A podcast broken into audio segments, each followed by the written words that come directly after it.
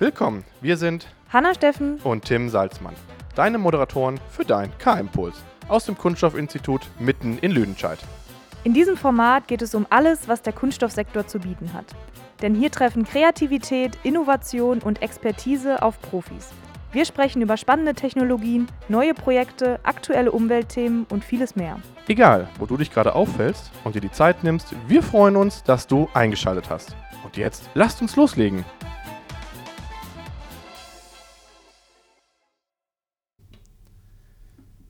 Hallo und willkommen zur heutigen Folge des K-Impuls Podcasts. Ich bin Tim Salzmann und bei mir ist wieder.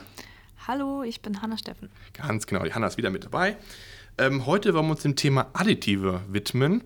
Und ähm, ja, vielleicht als allererste Antwort, was sind eigentlich Additive? Additive ist eigentlich eine sehr unspezifische Bezeichnung für, für viele Stoffe, die man in einen Polymer hineinfügt oder hinzufügt, um eben dessen Eigenschaften positiv zu zu verbessern oder eben in eine, in eine Richtung zu bringen, um eben diesen Werkstoff für einen bestimmten Zweck einsetzen zu können.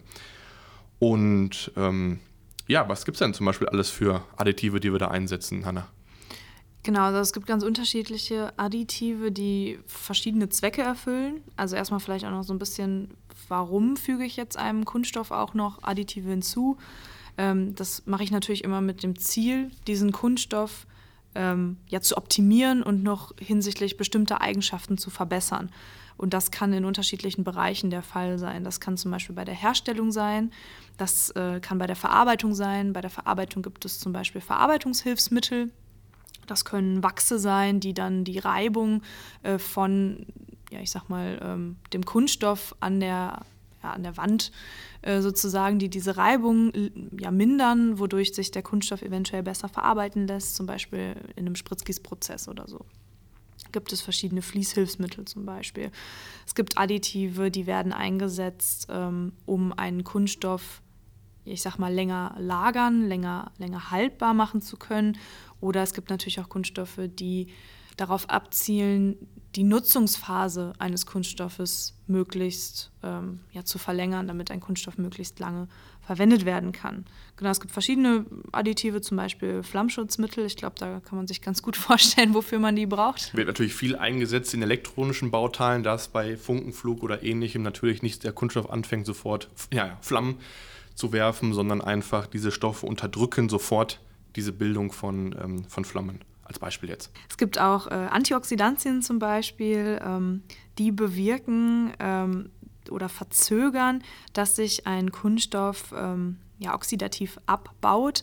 Ähm, ist jetzt vielleicht gar nicht so wichtig, was dahinter steckt, aber äh, kann man sich vielleicht ganz gut vorstellen. Oft verfärben sich dann Kunststoffe, wenn so ein oxidativer Abbau passiert. Und das will man natürlich ganz oft nicht.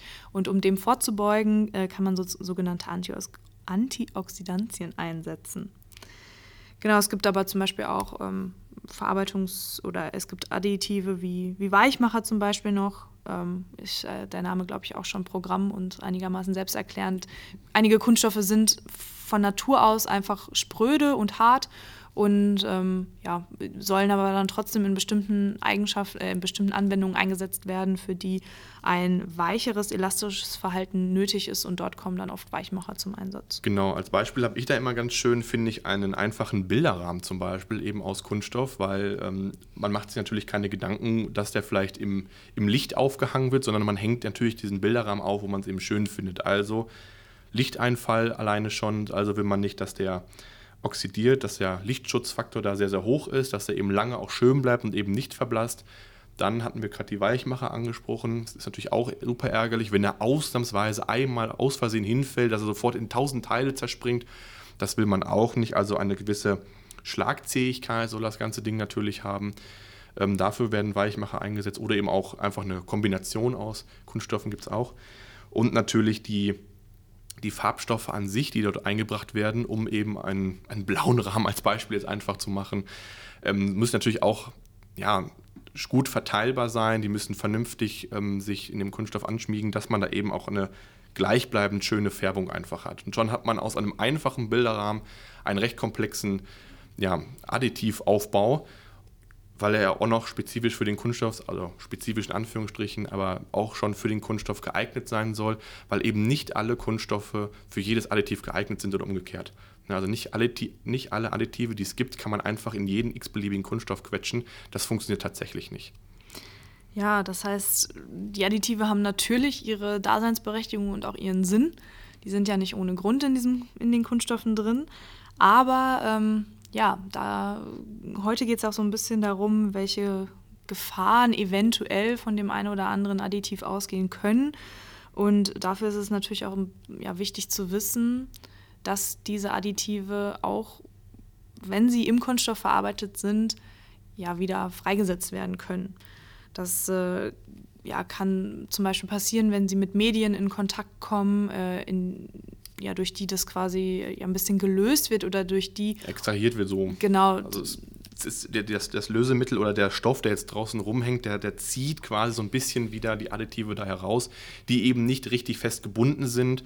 Es kann einfach bei der Produktion passieren, dass zwar die Additive schön einkompondiert, so heißt der Vorgang, also schön eingearbeitet werden, aber trotzdem kann es auch immer sein, dass eben ähm, nicht alle Additive wirklich sauber gebunden sind. Die sitzen da, sag ich mal, ein bisschen locker drin und die können dann eben durch, ja, wie Hanna gerade eben schon sagte, eben relativ leicht heraus extrahiert werden. Die können aber auch einfach vielleicht in Gasphase übergehen und kommen da einfach heraus. Genau, oder wie wir das in den Mikroplastikfolgen gelernt haben, eventuell auch durch mechanische Beanspruchung, durch Abrieb in irgendeiner Form freigesetzt werden genau. und dann eventuell in der Raumluft, im, im Hausstaub oder so eventuell auch vorkommen. Genau, wir haben uns heute für die Folge mal zwei, zwei Beispiele rausgesucht, von denen wir glauben, dass das so im allgemeinen Im Sprachgebrauch äh, durchaus, ähm, also dass einem diese Begriffe geläufig sind, aber man vielleicht gar nicht so, so im Detail weiß, was, was eigentlich dahinter steckt. Ähm, genau, zum Beispiel fangen wir mit den Phthalaten an. Das äh, sind, oder die werden eben als, als Weichmacher eingesetzt und die kommen ganz häufig in, in PVC vor, in Weich-PVC. Mit, ja, ich glaube, die klassische Anwendung sind, sind die Fußböden. Genau, PVC-Böden. Ja. Ähm, PVC ist generell ein sehr guter ähm, technischer Werkstoff. Der wird in ganz, ganz vielen Sachen ein gesetzt. Und da ist eben natürlich ganz klar, die Weichmacher geht darum, dass bei diesen ganzen technischen Anwendungen da eben eine gewisse Schlagzähigkeit, also dass er eben nicht sofort kaputt bricht, wenn da mal etwas drauf fällt. Keiner möchte, dass der Fußboden sofort in tausend Teile zerschellt, nur weil aus Versehen mal das Handy runterfällt als Beispiel. Und ähm, dann werden die natürlich da sehr gerne eingesetzt. Was ich noch ergänzen wollte, ist, ähm, das Phthalat steht jetzt einfach nur ähm, als eine Stoffgruppe, das ist halt der Kern diese, dieser Moleküle, nennt sich eben Phthalat und dann gibt es daran zusätzliche Ketten oder zusätzliche ähm, Bindungen daran, die das Ganze eben etwas größer, komplexer machen und da ergeben sich dann unterschiedliche Namen und dadurch natürlich aber auch unterschiedliche Eigenschaften. Also manche können deutlich mehr, klingt ein bisschen komisch, mehr weich machen als andere. Dafür sind diese wiederum vielleicht auch wesentlich schädlicher als andere. Anna, was hast du dazu gefunden als Beispiel mal? Genau, wie du gesagt hast, es gibt halt verschiedene Typen von Phthalaten und es war eine Zeit lang so, dass äh, eine Type zu einem sehr, sehr großen Teil eingesetzt worden ist und dann aber sich herausgestellt hat, dass die ähm, ja sehr fortpflanzungsgefährdende Eigenschaften aufweist. Und ähm, die wurde dann zum Beispiel diese ja, zu einem großen Teil eingesetzte Type wurde dann durch weniger toxikologisch bedenkliche Phthalate ausgetauscht. Ein schwieriger Satz. Ähm, ja, wobei ähm, man jetzt dazu sagen muss, dass diese Phthalate, die dann jetzt aktuell auch eingesetzt werden, eventuell weniger toxikologisch bedenklich sind. Das heißt aber jetzt auch nicht, dass sie komplett unbedenklich sind. Also viele dieser Phthalate sind ähm, gelistet als ja, besorgniserregende Stoffe. Und das hat, hat den Grund, dass eben diese Phthalate ja unterschiedliche Wirkungen auf den Organismus haben können. Also die verändern vor allem das, das Hormonsystem und können eben auf diese Weise ja unsere Gesundheit gefährden. Genau, und deswegen versucht man natürlich einmal Alternativen zu den Phthalaten zu finden, als auch, dass man diese Stoffe nur da einsetzt, wo man sie auch vielleicht gar nicht so vermutet, beziehungsweise mit vermutet meine ich, dass man gar nicht so in Kontakt mit ihnen tritt. Ja, wobei ich jetzt auch mal dazu sagen muss, dass also es ist jetzt nicht so, als wären wir alle. Ähm, Phthalat verseucht. Ja, das wollte ich damit überhaupt nicht sagen. Also ähm, Erwachsene sind im Schnitt eigentlich auch nicht zu einem gefährdenden Teil irgendwie mit Phthalaten äh, ja, belastet, sage ich mal. Also es ist wohl so, dass das auch häufig durch ähm, dass das oral aufgenommen werden kann und da sind eben dann zum Beispiel Kinder, kleine Kinder sehr gefährdet, weil die natürlich vieles einfach in den Mund stecken und gerade bei ähm, ja, Artikeln, bei Babysachen, gerade bei solchen ähm, Artikeln ist dann wirklich darauf zu achten, dass äh, man ne, da so ein bisschen genauer hinschaut, ähm, was da für ähm, ja, Kunststoffe oder Additive eventuell verwendet worden sind. Weil da kann es dann durchaus mal vorkommen, dass so ein Kind eventuell ähm, eher gefährdet ist, da einer höheren Belastung ausgesetzt zu sein als jetzt Erwachsene. Genau, als zweites Beispiel oder als zweiten Additiv, den wir mitgebracht haben, das ist das berühmte BPA, was man oft hört. Das nennt sich richtig. Ja, liest man auf Verpackungen super oft. BPA-frei. Genau, BPA-frei. Das heißt richtig Bisphenol A und ist tatsächlich ein Ausgangsstoff für das Polycarbonat, was man bestimmt schon mal kennt. Das ist ja eine transparente, ja, fast schon wie eine Glasscheibe. Ich weiß zum Beispiel, dass viele Kosmetikhersteller ähm, gerne Polycarbonat als Döschen oder sonstige Sachen verwenden, weil es eben wie Glas wirkt, ist aber gar kein Glas. Oder eben auch zum Vernetzen von Epoxidharzen zum Beispiel wird das auch eingesetzt. Ja, da ist sozusagen der, der große Anteil.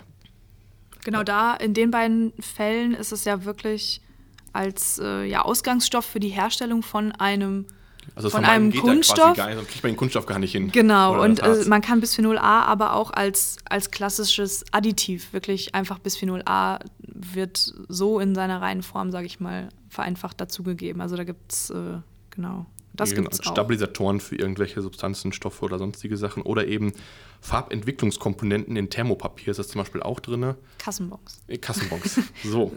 ja, das ist bei dem, ähm, bei dem Bisphenol A so, dass, äh, hast du ja gerade schon gesagt, dass es eben für die Herstellung, zum Beispiel für die Vernetzung gebraucht wird.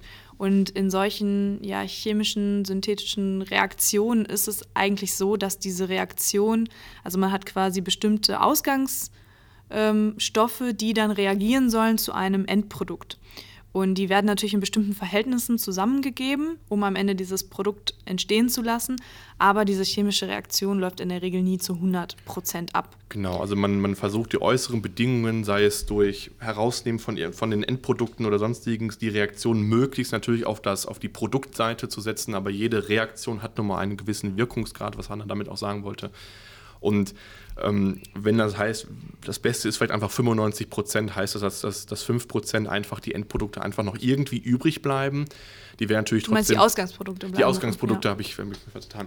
Äh, dass die Ausgangsprodukte noch übrig bleiben, die werden natürlich größtenteils abgewaschen, aber das heißt trotzdem, dass im Endprodukt selbst ähm, trotzdem noch Ausgangsstoffe einfach noch, noch innerliegend sind, die einfach nicht reagiert haben und die dadurch einfach auch wieder herauskommen können. Genau, weil ich sag mal, als festgebundener als festgebundenes Endprodukt ist das Bisphenol A dann nämlich eigentlich auch gar nicht mehr. Als Bisphenol A da ist es ja gebunden. Genau, es ist gar nicht mehr, ja, ich ja. wollte damit auch sagen, gefährlich in Anführungsstrichen, ja. sondern wirklich, wenn es als freier Ausgangsstoff noch irgendwo im Kunststoff vorliegt und dann auf irgendeine Weise herausdiffundiert und von uns aufgenommen wird. Aber auch hier ähm, wäre die, der, der Schaden, den das anrichten könnte, äh, im hormonellen Bereich. Ähm, auch hier ähm, es ist es ja, ein hormoneller Schadstoff, der unsere Hormonrezeptoren und unseren Hormonhaushalt stören kann.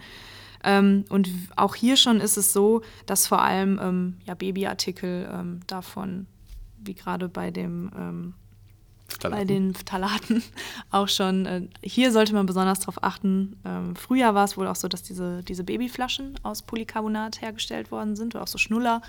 Das ist aber mittlerweile nicht mehr zulässig. Also Polycarbonate dürfen da nicht mehr eingesetzt werden.